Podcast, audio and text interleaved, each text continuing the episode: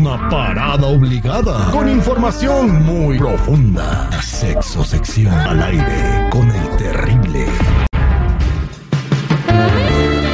Estamos de regreso al aire con el terrible al millón y pasadito. Vamos a platicar con Vero Flores, que está con nosotros el día de hoy, eh, para hablarnos de esos temas eh, picantes, calientes, que a veces uno no quiere tratar, pero que son importantes saber para mejorar nuestra vida sexual, ¿no? Bienvenida, Vero, buenos días. Buenos días, mi Terry, ¿cómo estás? Feliz viernes a todos los que nos están escuchando y pues a ti también. Y a mi Jennifer, un besote. Mm. Sería bueno ver esa, esa postal. Ok. ¿Qué sentiste? ¿Qué sentiste, Jenny?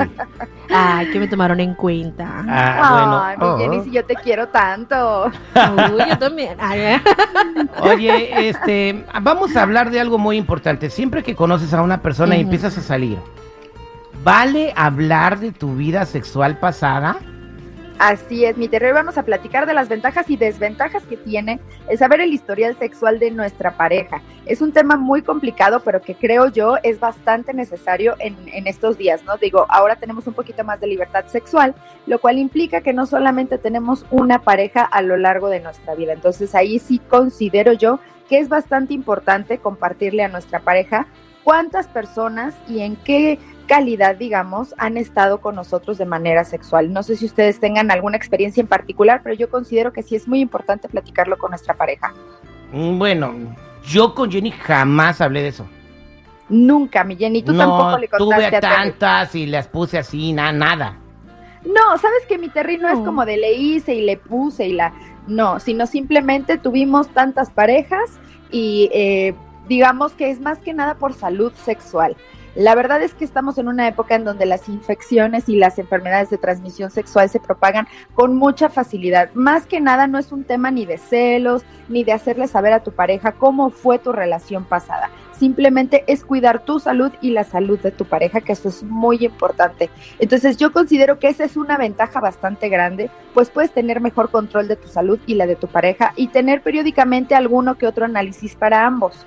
Y la experiencia es algo que la verdad nos puede llevar al placer más fácilmente, entonces debemos de dejar de ver con recelo a las exparejas de nuestra pareja, porque realmente todas esas personas, si han sido una, dos o tres o muchas, han hecho que el día de hoy tu pareja esté contigo. Entonces, Yo tengo creo un que amigo tenemos mío- que verlo en otra perspectiva, ¿no?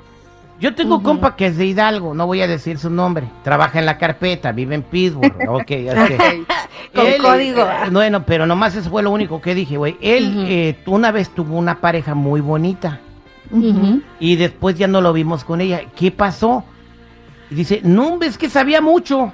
¿Cómo sabía mucho? Pues que se qué hicieron, rico, o sea, tuvieron algo en la intimidad y dice Claro. que ella sabía demasiado y que tenía mucha experiencia. Entonces en su cabeza imaginó que había andado con, con, pues, con todo Con el muchos. ejército, con muchos. Entonces, este, no necesitas andar con muchos. Yo creo que nomás con que te agarre uno que sepa mucho aprendes, ¿no? Claro, pues imagínate, uno tiene que tomar nota y hacer su tarea. Yo creo que ahí ya podemos entrar en el área de las desventajas, mi Terry, porque si eres una persona celosa y a lo mejor un poquito posesiva, pues la verdad es que mejor ni le muevas a ese tema, porque pues recuerda que lo que no fue en tu año no te hace daño, pero de todas formas hay personas que no procesan tan fácilmente la información de saber que su pareja estuvo también con alguien más o que compartió sentimentalmente con alguien más. Ya ni siquiera hablemos de sexualidad, ¿no? el decir mi pareja quiso a alguien más ya te causa ahí como que ay dolorcito de panza y, y te empiezas a hacer eh, imaginar cosas y como pues con tu con tu compañerito literalmente, ¿no? Entonces ahí ya cuenta como una desventaja. Nosotros tenemos que saber qué tan hábiles somos para procesar y para platicar esto. Como decías tú al principio, mi Terry, es importante tener una buena comunicación con tu pareja y si puedes llevarlo hasta este extremo, qué bueno. Y si no, pues vele calando, vele midiendo y ve sabiendo hasta dónde puedes ir llegando con tu pareja, tanto sexualmente como en comunicación, ¿no? Y si no estás acostumbrado pues a tenerlo así fluidamente, pues mejor este, pues no le muevas porque vas a generar roces y pues vas a generar celitos también. Y es que de repente ¿No? como que a muchos les da pena, ¿no? O a muchos les da pena decir, ay, tantas, porque ¿qué van a pensar de mí? O que van a pensar de él. Porque a mí me tocaba hacer los estudios para detección de, de papá Nicolau y al momento de hacer la pregunta, más de cinco parejas me respondían, en sí. O sea, así como hasta agachaban la cabeza y yo, pues, no te voy a juzgar, o sea, yo estoy aquí Claro. nomás anotando, pero ¿y qué más? ¿no? Es verdad, mi Jenny. Nosotros como mujeres, la verdad es que estamos mucho más expuestos a un juicio, porque precisamente, pues no podemos andar ni de facilonas, ni de más, ni de aquí ni allá, ni tener dos, tres, cuatro parejas. Cuando la realidad es que a una avanzada edad, cuando por ejemplo ya fuiste divorciado o es tu segundo matrimonio, o, o sea, es inevitable pensar que nada más has tenido una pareja, ¿no? Y si eres un joven también que se ha dedicado a explorar su sexualidad y a tener múltiples parejas, pues tampoco tiene nada de malo. Creo que emitimos un juicio que pues no tiene mucha base porque pues es como en el aspecto moral. Pero en este rollo de la sexualidad yo siempre les he dicho y se los reitero, o sea, eh, experimentar, conocer personas, conocer tu cuerpo y si no te gustó con una persona no pasa nada, vámonos a la que sigue y dejar de ser pues prejuiciosos, ¿no? Yo creo que eso es bien Exactamente. importante.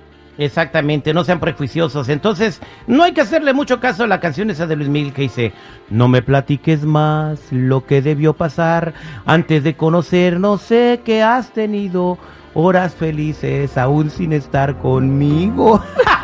Ay, no. Hoy, Ándale. pero no, sí hay que platicar. Antes de conocernos, sé que has tenido horas felices. Oye, esa canción la debe haber compuesto un vato tóxico bien celoso, ¿verdad?